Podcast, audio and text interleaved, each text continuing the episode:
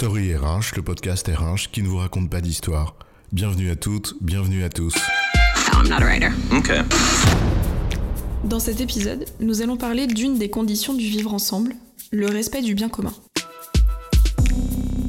On nous parle beaucoup de vivre ensemble et on résume souvent cette notion aux conditions de travail, aux relations entre les personnes et parfois même à la seule idée d'un bien-être qui serait devenu un dû aux yeux de certains. Pourtant, vivre ensemble commence d'abord par respecter l'autre. C'est la première condition, mais c'est un autre sujet.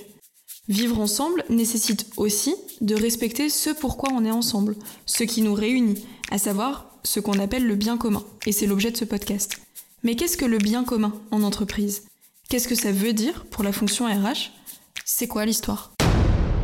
Respecter ce qui réunit ensemble en entreprise, eh bien c'est respecter l'entreprise, donc son essence, sa raison d'être, en d'autres termes, ce qui fait qu'elle réunit un ensemble de parties prenantes, de personnes, qui doivent précisément vivre ensemble pour la faire vivre.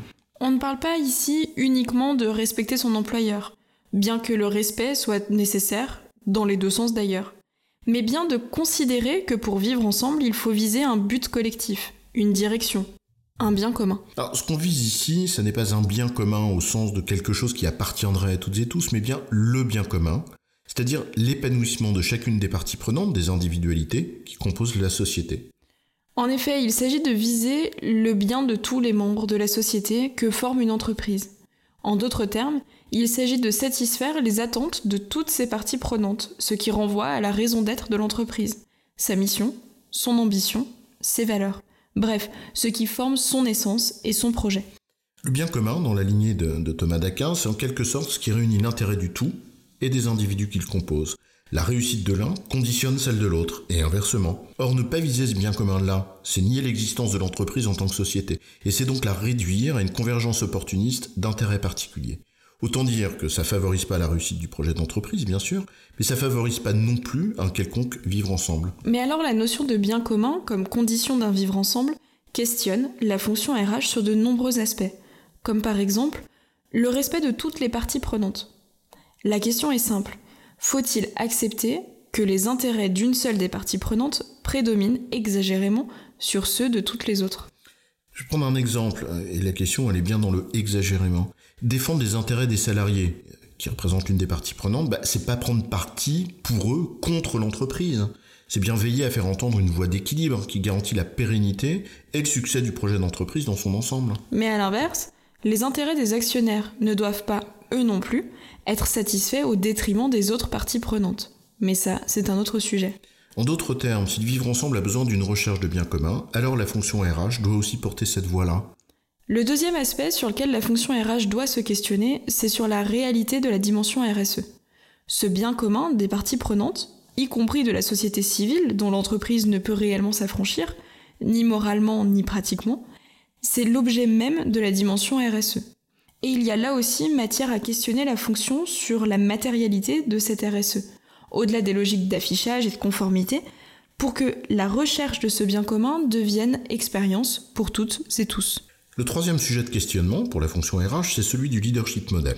La fonction RH doit s'interroger sur la meilleure manière de traduire et de tenir compte de cette capacité à privilégier l'intérêt du bien commun, et faire preuve d'exemplarité de comportement dans le leadership model de l'entreprise. Ça peut passer par des soft skills à identifier, à développer, des règles de comportement à établir, voire parfois de sanctions quand c'est nécessaire, mais ça c'est un autre sujet. Enfin, le dernier thème que nous souhaitons aborder est celui de la reconnaissance.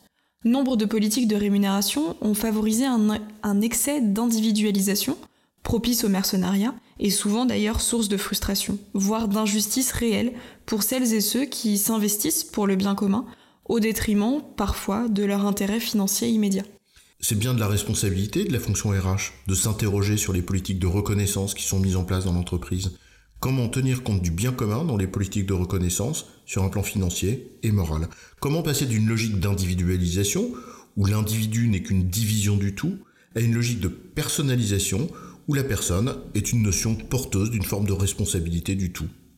La fonction RH a donc un rôle déterminant à jouer pour favoriser le respect du bien commun, et donc le vivre ensemble. Mais c'est un rôle qui l'expose.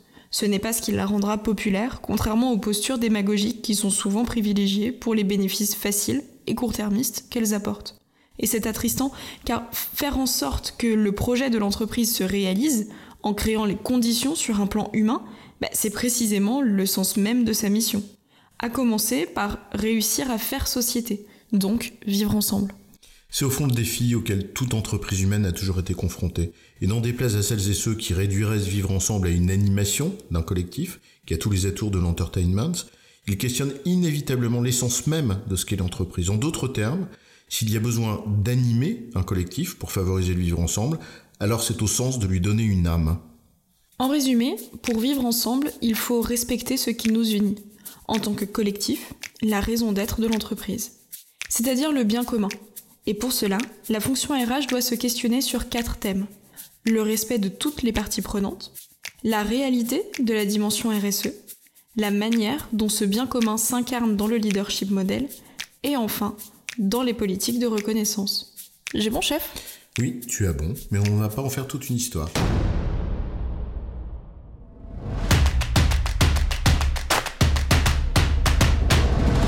Story RH, le podcast RH qui ne vous raconte pas d'histoire. Retrouvez tous les épisodes sur storyrh.fr.